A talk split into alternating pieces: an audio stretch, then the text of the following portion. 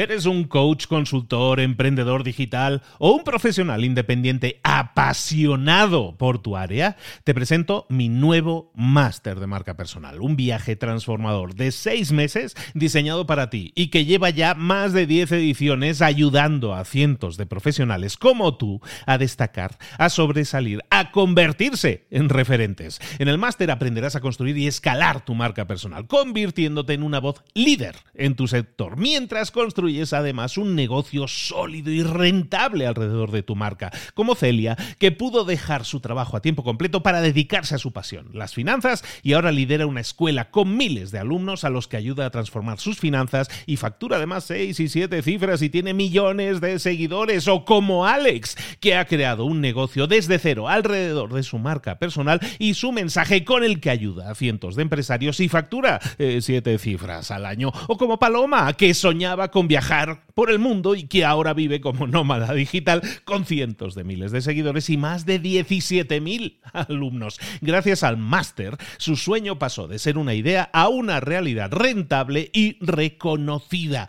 Este es el momento de que tú también dejes tu huella, de influir y de vivir por fin de tu pasión. Visita librosparaemprendedores.net barra marca y descubre muchas más historias de éxito de gente que confió en nuestro método. En junio comenzamos además la nueva generación y añadimos más novedades, más servicios y más soporte que nunca. Únete a la élite de profesionales que ya están cambiando sus vidas. ¿Estás listo? ¿Estás lista para desarrollar tu marca personal y ser nuestra próxima historia de éxito? Pues visita librosparaemprendedores.net barra marca y comencemos. Hola, hola, esto es Mentor 360 y hoy vamos a ver el ADN de los contenidos virales. ¡Comenzamos! Buenas a todos, soy Luis Ramos, esto es Mentor 360, donde te acompañamos de lunes a viernes con los mejores mentores del planeta en español que te enseñan cómo desarrollar habilidades que te permitan crecimiento, desarrollo, resultados en lo personal y en lo profesional. Toda esta semana estamos viendo cómo crear mejores contenidos que conecten más con la audiencia, que nos permitan atraer a la audiencia adecuada a nuestro mundo de las redes sociales. Y estamos hablando de YouTube, pero también estamos hablando de Instagram, estamos hablando de todas las redes y de cómo utilizarlas a nuestro favor. Hoy vamos a hablar, el título, el del ya promete mucho, ¿no? De los contenidos virales. Vamos a hablar mucho de la viralidad y de qué hace que un contenido se convierta en viral. El mentor que nos acompaña en todo este proceso, youtuber súper reconocido, millones de seguidores, tenemos la suerte que nos acompañe y nos desvele todos estos secretos, es nuestro queridísimo Jan von Steffen.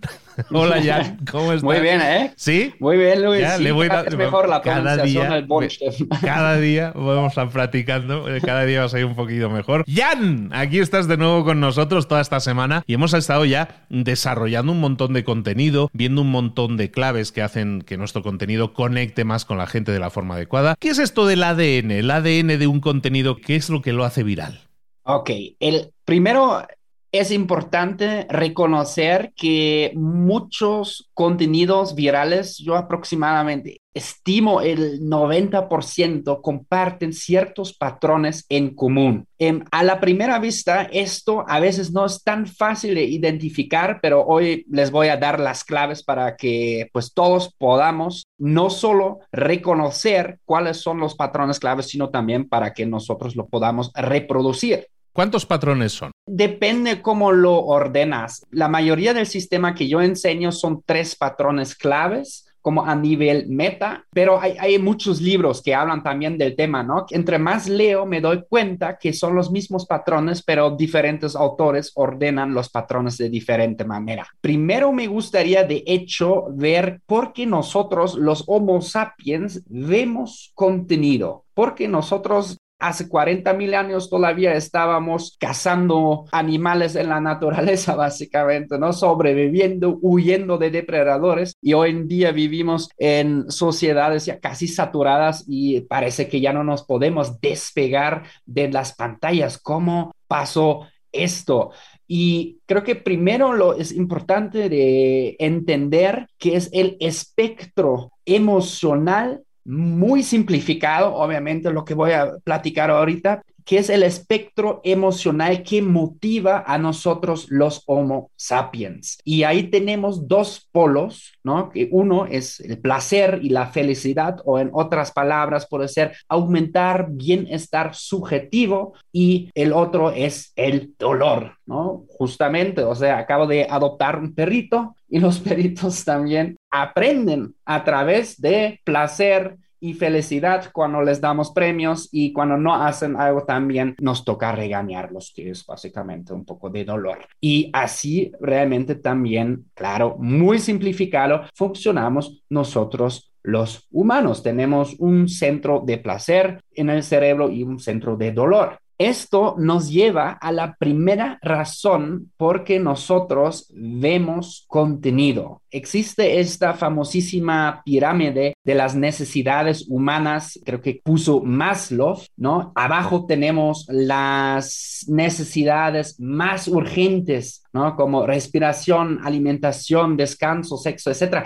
Si esto no lo tenemos, sentimos dolor hasta una ansiedad, ¿no? Y entre más nos movemos hacia arriba, en la pirámide, más arriba es como, por ejemplo, autorrealización, ¿no? Cosas así. Entre más nos movamos hacia arriba en la pirámide, menos básicos son las necesidades. Y obviamente las necesidades son una de las cuatro razones por que nosotros también vemos contenido. Puede ser una necesidad muy cotidiana, como por ejemplo cómo hacer un nudo de corbata, ¿no? Típica situación, ya estamos a punto de arrancar a una boda, ¿no? Y no nos sale este nudo de la corbata, ¿no? Mi novia ya me está diciendo, ah, ya, ya está el Uber y yo todo estresado, yo quiero ir con la corbata perfecta, ¿no? Y eso obviamente también vemos en redes sociales necesidades, también otras necesidades, ¿no? Hay los tres grandes mercados en el mundo, amor, dinero y salud. Eso también vemos en las redes sociales de cómo bajar de peso rápido o cómo aumentar masa muscular, cómo comer más sano, cómo ganar más dinero, cómo reconocer una persona tóxica. Todo esto estoy seguro que ya hemos visto también en las redes sociales como contenido. Y esa es la primera razón por qué vemos contenido, las necesidades.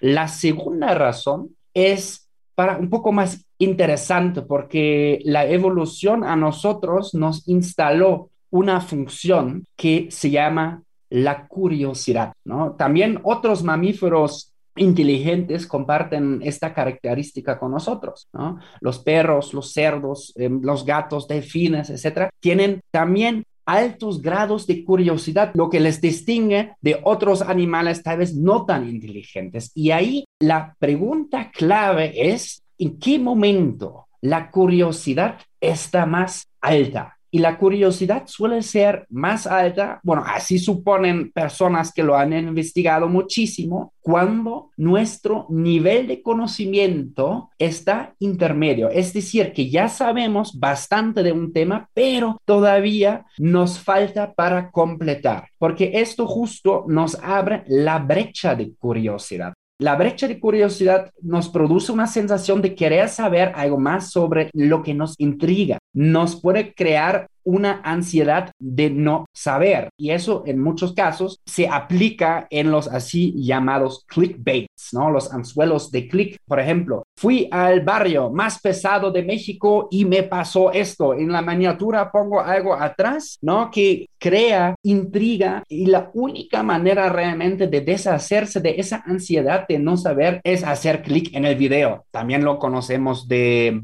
blog posts, ¿no? O sea, en escrito, artículos.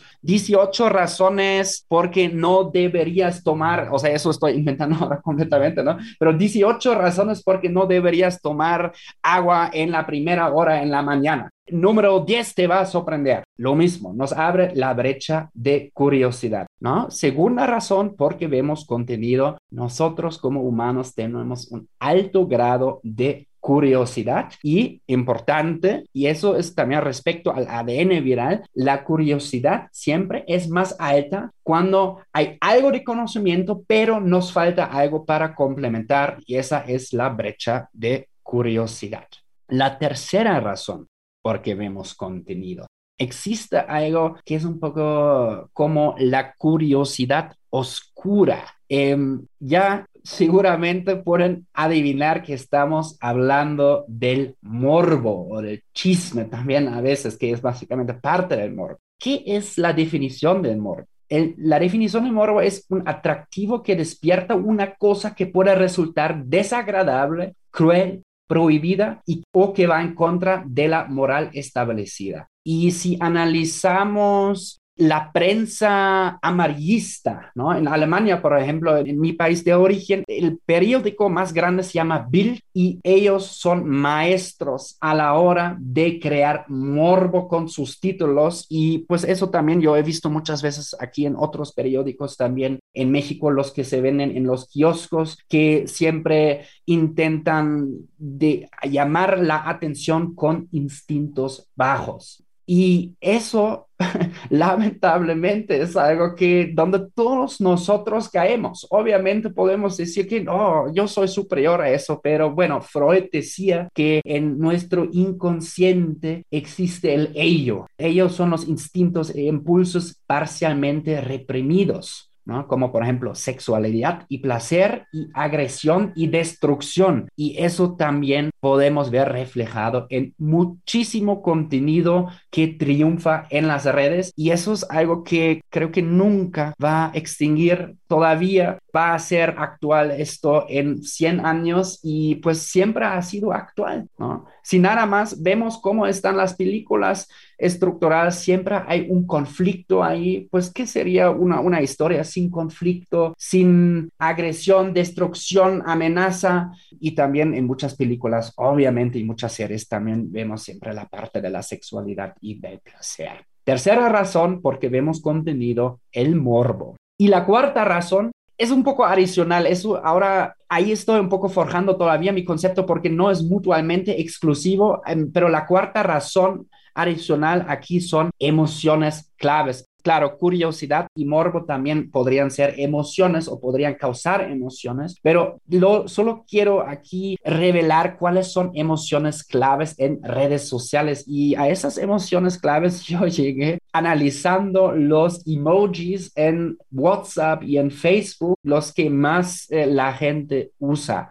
¿no? Primero, por ejemplo, o sea, tenemos dos polos, obviamente, aquí, ¿no? Contenido que nos emociona positivamente. Podría ser, oh, interesante, hacer curiosidad, básicamente divertido, si algo nos hace reír, por ejemplo, sorprendente, wow, no lo sabía, también curiosidad. Eh, ¡Ay, qué lindo! ¿no? Como de contenido de animalitos, perritos, cerditos. Yo amo los cerditos, por ejemplo, ¿no? Yo, nunca me canso de ver contenido de cerditos haciendo cosas eh, para mí súper adorables. Contenido conmovedor, emocionante, ¿no? Que también directamente conecta con nuestro cerebro y nos da esa dosis de dopamina, oxitocina, serotonina, endorfina. ¡Ay, qué delicioso! Por ejemplo, también videos de comida, alegría total, gran alivio y satisfacción extraña. Satisfacción extraña son estos videos, por ejemplo, donde creo que ya lo habíamos mencionado en episodio pasado, donde se exprimen granitos, ¿no? Nadie realmente quiere admitir que ve ese tipo de contenido, pero pues cuando luego a mí me aparece en TikTok, bueno, luego mi novia dice, ah, mira, el algoritmo otra vez está dilatando tus gustos ocultos, pero veo que tiene millones tras millones de vistas ese tipo de contenido. Satisfacción extraña.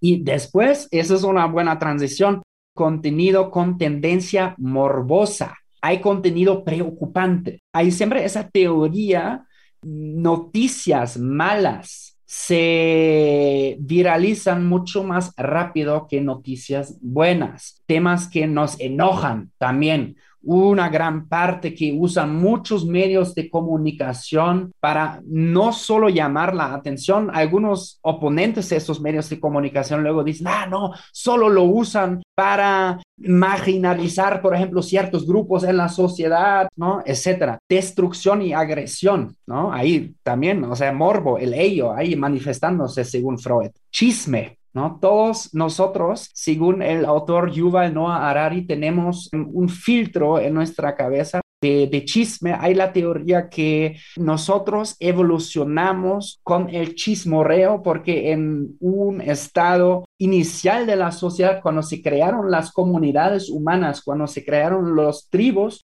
saber chismear o no saber chismear podría ser una ventaja de supervivencia, porque pues si no podemos estimar qué historias podemos contar y no las políticas de la tribu, tal vez nosotros mañana nos comen, ¿no? Por eso hay esa teoría que el chismorreo ya está súper instalado también en nuestras cabezas y pues es algo evidente, creo que si vamos al supermercado, ¿no? Y vemos que una pareja se está así gritando horriblemente, todos nos volteamos básicamente yo incluido, y creo que Luis también, por lo menos, va a sentir la, la, tentación. reconozco, reconozco. Vale, entonces ya tenemos aquí un montón de puntos que estás hablando de necesidades humanas, curiosidad, morbo, eh, preocupaciones, cosas que nos pueden preocupar. Todo esto son, al final, eh, como si fuéramos al supermercado que decías ahora, son ingredientes que yo puedo cocinar en una receta. Esa receta luego puede ser nuestro contenido viral. ¿Un contenido viral debería tener todos estos ingredientes o cómo cocinamos esta receta de un contenido viral? No, yo diría como con dos hasta tres está bien, ¿no? Es como también muy bien, me gustó mucho esa analogía de cocinar, ¿no? Realmente el chiste es no pasarse de la dosis, ¿no? Como también con la sal en la comida, ¿no? Como con muchas otras cosas, con el alcohol en los cócteles, un poquito está bien, pero imagínate un cóctel con mucho absenta y no sé, luego le pones vodka, bueno, tal vez a uno que otro le gusta, pero puede ser un poco demasiado, ¿no? Así que con así sutilmente, ¿no? Es creo que es la palabra, sutilmente sembrarlo, ¿no? Para usarlo realmente como una especie. Por eso me gusta mucho esa analogía de, la cocina tomando esta idea que nos dices ahora de vamos a, combinar por lo menos dos o tres de estos ingredientes. Vamos a tener estos dos o tres ingredientes siempre presentes. ¿Cómo ¿Cómo es a la hora de parir un, contenido? Tenemos una idea y lo que hacemos es ver si cumple con alguna de estas características y si no, buscamos darle la vuelta. Es decir, primero tenemos la idea o directamente decimos, quiero crear un contenido que sea morboso y a ver qué se me ocurre. ¿Cómo, ¿Cuál es el proceso ahí? Eh, se puede hacer de las dos cosas. Yo los vuelvo a hacer como en un proceso iterativo a veces, ¿no? Donde comienzo con uno, o sea que primero tengo la idea y después veo, ok, ahora cómo lo sazono ¿no? Pero otra manera también, justo como tú dijiste, Luis, ahorita podría ser que primero tengo la idea de las emociones claves y de ahí voy derivando mi contenido. Em, son, las dos son perfectamente válidas. No existe como tal una manera única de hacerlo, ¿no? Puedes empezar con las emociones o primero tener la idea y después poner las emociones. Una pregunta que creo que puede ser muy interesante para el resto de la gente. Cuando nosotros estamos hablando de un contenido, lo hemos visto en estos días, eh, parte del contenido es el contenido en sí, pero parte del contenido del trabajo de, creación es el título, es la miniatura en el caso de YouTube, de la portada, presentación. Puede ser que nosotros estemos creando el morbo en la portada, aunque luego internamente en el contenido no haya tanto? ¿O qué pasa cuando nosotros abrimos el, destapamos ahí en, en la portada como que aquí va a haber algo morboso? Luego tenemos que cumplir en teoría en el contenido, tenemos que entregar ese morbo, ¿no? Es correcto. La clave aquí es intrigar, no engañar. Esa frase no es mía, sino es de Casey Neistat, ¿no? el famoso bloguero de los Estados Unidos. Intrigar, no engañar. Obviamente, em, tienes que entregar sobre todo lo que pones en el título y en la miniatura, por lo cual siempre digo, ¿no? Con medida las cosas, con medida, porque también el chiste es que si la audiencia sabe que, ah, ese creador cada rato está exagerando de más, no, ya la vas educando que tal vez ya no dar tanto clic en tus videos porque ya esperan que tú lo les estás mintiendo, ¿no? Por eso es muy importante dosificarlo. Hay una pregunta, Jan. Cuando nosotros estemos creando un contenido, entonces, y decimos, vale, cumple con estos criterios que tú nos estás diciendo, tiene un ADN viral que probablemente puede que funcione. ¿Cuánto tiempo tenemos que estar midiendo, analizando o incluso corrigiendo, ¿no? Porque, por ejemplo, en YouTube podemos cambiar la portada si vemos que no funciona. ¿Cuánto es el tiempo necesario para saber si esa cosa ha funcionado o no ha funcionado? Funcionado, si lo damos por perdido, lo intentamos mejorar nuestro contenido, al final para que sea descubierto por más gente y se viralice. Ahí también hay varias maneras de hacerlo. Existe la técnica justamente de lo, que tú acabas de decir, de cambiar el título y la miniatura un poco después de, que subiste el video y ves que no jala. El problema ahí lo que veo es que YouTube primero lo que hace es mandar el contenido a gente que ya te ha visto antes. Entonces, si tú estás creando algo nuevo, algo innovador, eso no sería buena receta de, cambiar el título y la miniatura, porque si tú creas algo nuevo o si incluso quieres crear un concepto más amplio para llegar a una nueva audiencia, puede ser contraproductivo esto, ¿no? Porque, o sea, YouTube lo manda primero a la gente, ¿no? Que ya ha visto nuestro contenido, nuestros espectadores habituales, si ellos no reaccionan de la manera como normalmente YouTube está acostumbrado, como reaccionan, YouTube restringe el alcance, pero lo que yo he visto muchas veces que puede pasar en el día 3, día 4, que de repente YouTube entiende, ok, este contenido es más relevante para este tipo de gente y ahí ya abre como la llave, ¿no? De, de tráfico, pero con, eh, de gente nueva que tal vez no te ha conocido. Entonces, yo lo he hecho últimamente, yo lo he hecho esto de cambiar títulos y miniaturas, pero últimamente ya no lo intento hacerlo porque como ya dije, el día 3, 4 puede ser que ya haya más tráfico porque YouTube también toma su tiempo de entender, ok, para quién es más relevante. Un ejemplo, tengo un compa que hace videos también de travel blogging, sobre todo en los Estados Unidos y en México. Subió hace un año un video, era la segunda parte de un video que ha tenido mucho éxito en su canal, más de un millón de, de vistas, de sus dos perritos en los Estados Unidos han tenido cachorros. Y después de un año hicieron, o sea, ese video de los cachorros llegó a más de un millón. Un año después hicieron una reunión en casa de él en los Estados Unidos y no, él lo grabó también y pues claro, como él normalmente hace travel vlogging, ¿no? O sea, de contenidos de viaje, de México, de comida, de los Estados Unidos, etcétera, no era tan relevante para la audiencia que mayormente tiene en el canal. Entonces subió el segundo video, ¿no? La reunión después de un año, etcétera, y uff, le fue muy mal en los primeros dos días. Y me recuerdo que, dijo, ah, solo YouTube, de hecho, tendría que poner esto en frente de dog lover, de, decía, ¿no? De amantes de perritos. Y cierto. Y le dije, espérate, espérate, espérate. Vamos a esperar unos cuatro, cinco días. Y así fue. En el cuarto, quinto día, de repente reventó, ahorita también este segundo video tiene más de un, creo que no llegó a millón, pero tiene más de 800 mil vistas, ¿no? Entonces también fue un éxito para él, sin embargo con otra audiencia, ¿no? Entonces eso siempre hay que tener en mente a qué audiencia nos dirigimos. Es un poco de paciencia, ¿no? No hay que desesperar, ¿no? Paciencia y no intentar eh, cambiar cada seis horas la pantalla y la portada y todo eso para ver si así, ¿no? Para ver si así. Oye, ¿hay algún, lo hemos comentado un poquito por encima en algún otro episodio, ¿hay algún formato en cuanto a tiempo sobre todo? En cuanto a tiempo, ¿hay una longitud de vídeos que nosotros podríamos tener en cuenta a la hora de conseguir que se viralice más o menos o es menos importante eso? Sí, em, lo que yo recomiendo es se aplica para YouTube y creo que también en algún momento para TikTok podría ser eh, relevante como porque ya vemos que TikTok también ya está echando un ojo a formatos más largos. Es checa en tu nicho tus mayores competidores ve cuáles son sus mejores videos. No es fácil, o sea, vas al canal, los ordenas por más vistas, excluyes obviamente los videos que has subido hace cinco años, algo así, ¿no? Solo queremos los videos más recientes. Y en los videos que el último año han conseguido más vistas, estoy seguro vas a ver un patrón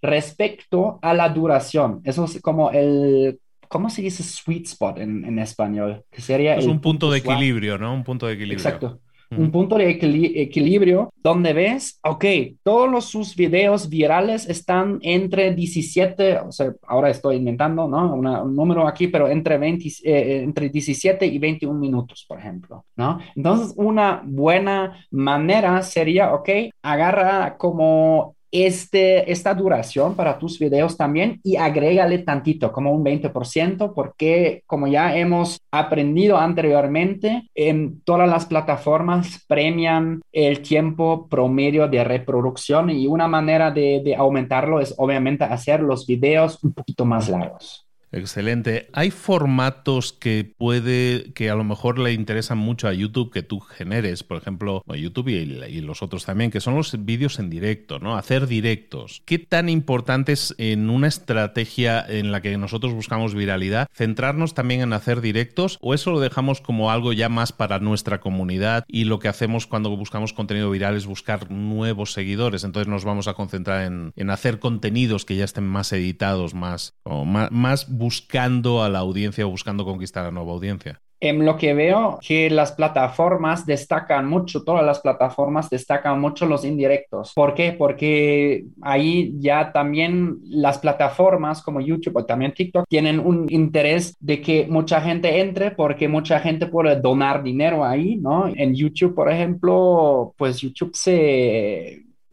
no quiero decir se roba, ¿no? Pero se, se aparta el 30 hasta el 40% de todo lo que dona la gente, ¿no? Entonces ahí hay un interés financiero de la plataforma yo he tenido muy buenas experiencias con los indirectos, tanto para atraer a gente nueva, sobre todo con eventos masivos, ¿no? Por ejemplo, cuando Alemania perdió contra México en el 2018, hicimos un directo de esto primero, ¿no? Y luego fileteamos el directo como en un video de best of y todo esto se viralizó, obviamente, ¿no? Hay que recordar de que las plataformas tienen un interés de posicionar mejor los indirectos porque eso también es más dinero para las plataformas, porque la gente dona, ahí la gente manda dinero y no es poco dinero, a veces... Eh, o sea, claro, la mayoría es de 20 pesos, que son más o menos un euro, ¿no? Dos euros, cinco euros, pero de repente hay gente que de una dice, ah, me caes bien, aquí 50 eh, dólares o 100 dólares, ¿no?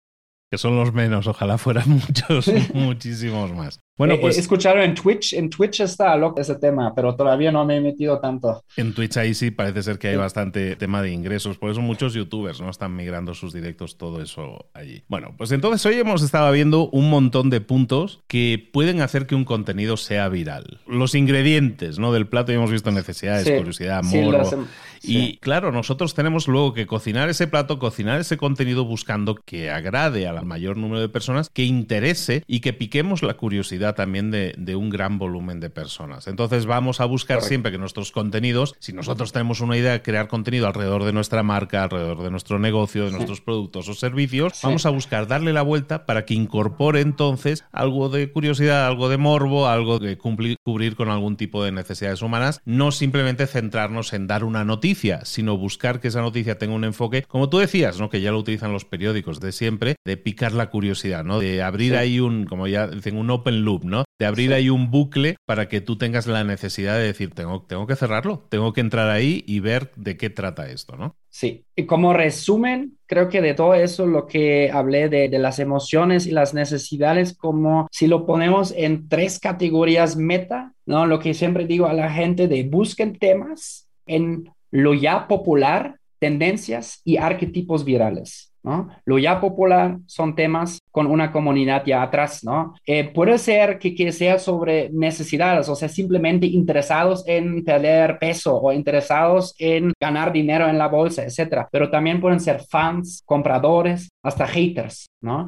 Lo ya popular, por ejemplo, en la cultura pop, tenemos un montón de ideas que podríamos hacer, ¿no? O celebridades, deporte, amor, dinero, salud, bueno, esas tres grandes necesidades que todos tenemos, problemas comunes, etcétera. Tendencias, dos tipos de tendencias. Tendencias de ahora mismo, decir que tenemos que reaccionar rápido y subir el video rápido porque mañana tal vez ya pasó. Ayer analicé, por ejemplo, lo de Twitter y Elon Musk ya va para abajo otra vez, o sea, eso ya tendríamos que haber subido hace dos semanas, pero hay tendencias anticipables. ¿No? que son las tendencias cíclicas como por ejemplo eventos populares masivos, el Mundial, Día de las Mamás, Navidad, lanzamientos también, ¿no? En tanto en la música, en la economía, ¿no? Sabemos nueve meses antes a veces cuando se va a em, lanzar el nuevo iPhone. Y arquetipos virales es el, justamente el contenido inclinado a la curiosidad y al morbo, ¿no? Contenido irresistible para la mente humana debido a nuestros sesgos cognitivos y también la curiosidad. La curiosidad no la quiero poner tal como sesgo cognitivo,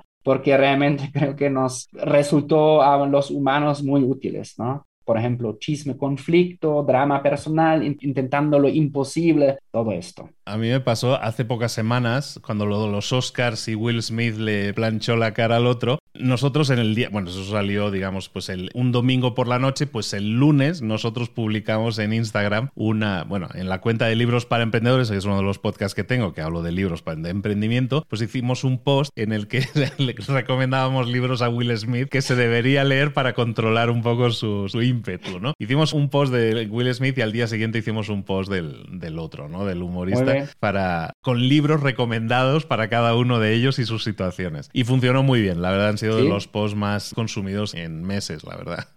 Es que es así, o sea, mucho tráfico en las redes es en lo que está pasando ahora mismo.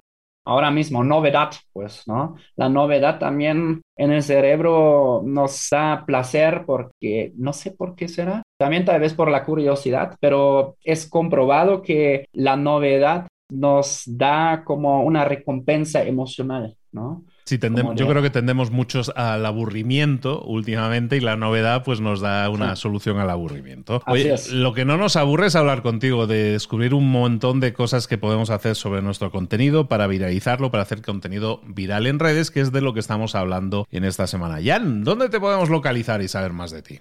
Me pueden localizar como Jan Bonsteffen en un canal que apenas voy lanzando sobre justamente todos estos temas, ¿no? Ahí como el lema es como los exitosos, sí, como los exitosos usan la comunicación a su favor básicamente, ¿no? Con todos estos temas, pero también con temas de, sí, psicología de masas, psicología de marketing, psicología de redes, Jan Bonsteffen, o si les gustan los blogs de viaje, me pueden encontrar como Jan El Güero en YouTube, Em, también he tenido otro canal con el que he crecido, como fue mi primer canal que crecí hasta un millón, es que es Güero Güero TV. Ahí entonces me pueden encontrar por muchos lados. Un montón de contenido, un montón de ejemplos de cómo aplicar todo esto que estamos viendo de contenido viral. Ya encaramos la renta final. Jan, mañana te espero, nos quedan dos episodios más contigo. Mañana te espero de nuevo para que sigamos viendo cómo crear contenido que conquiste a los demás y hacerlo viral. Nos vemos mañana, amigo. Bye bye, hasta mañana, gracias.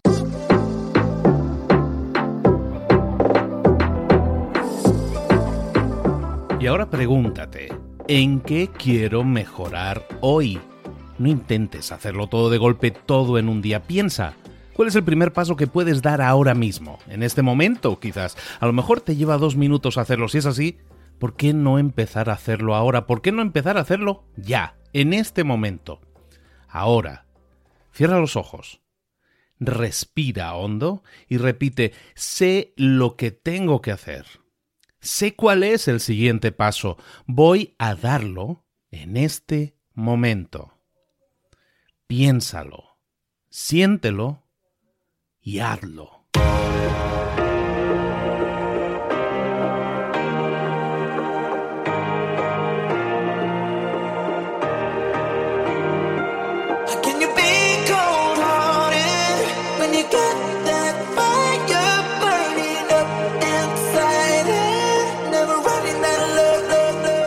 Muchas cosas de las que hemos visto hoy ya las sabes. La mayoría del conocimiento que compartimos aquí ya lo sabes. Sabemos lo que tenemos que hacer, sabemos lo que tenemos que evitar, lo que no tenemos que hacer, todo eso ya lo sabes. El único problema es que no lo ponemos en práctica, no pasamos a la acción y es ahí donde te necesito a ti y a tu compromiso. Si una sola de las ideas que hemos comentado hoy resuena en ti, te llama a ponerla en práctica, entonces, define el paso más pequeño posible, el gesto más mínimo, y hazlo ahora mismo.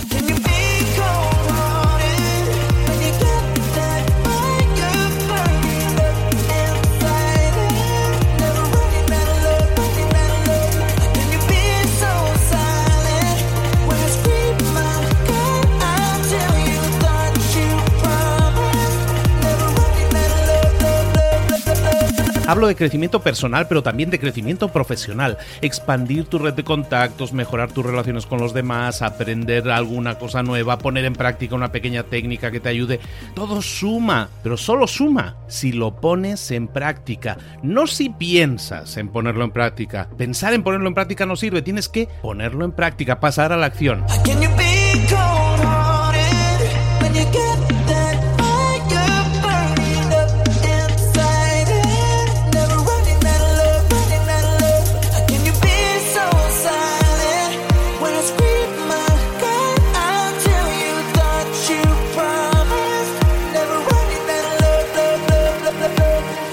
Acuérdate de este ingrediente secreto también.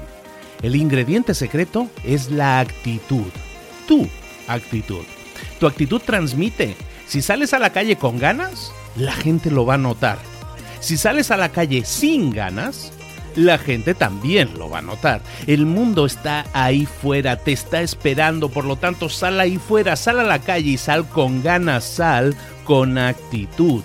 No esperes a mañana, ya sabes lo que tienes que hacer y ya sabes que lo puedes hacer hoy.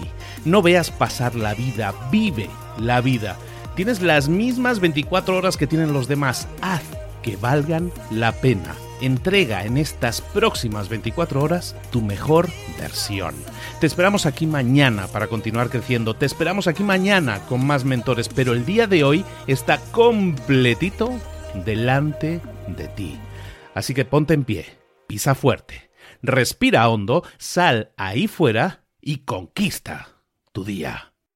¿Eres un coach, consultor, emprendedor digital o un profesional independiente apasionado por tu área? Te presento mi nuevo máster de marca personal, un viaje transformador de seis meses diseñado para ti y que lleva ya más de 10 ediciones ayudando a cientos de profesionales como tú a destacar, a sobresalir, a convertirse en referentes. En el máster aprenderás a construir y escalar tu marca personal, convirtiéndote en una voz líder en tu sector, mientras construyes es además un negocio sólido y rentable alrededor de tu marca, como Celia, que pudo dejar su trabajo a tiempo completo para dedicarse a su pasión, las finanzas, y ahora lidera una escuela con miles de alumnos a los que ayuda a transformar sus finanzas y factura además seis y siete cifras y tiene millones de seguidores, o como Alex, que ha creado un negocio desde cero alrededor de su marca personal y su mensaje con el que ayuda a cientos de empresarios y factura eh, siete cifras al año, o como Paloma, que soñaba con viajar por el mundo y que ahora vive como nómada digital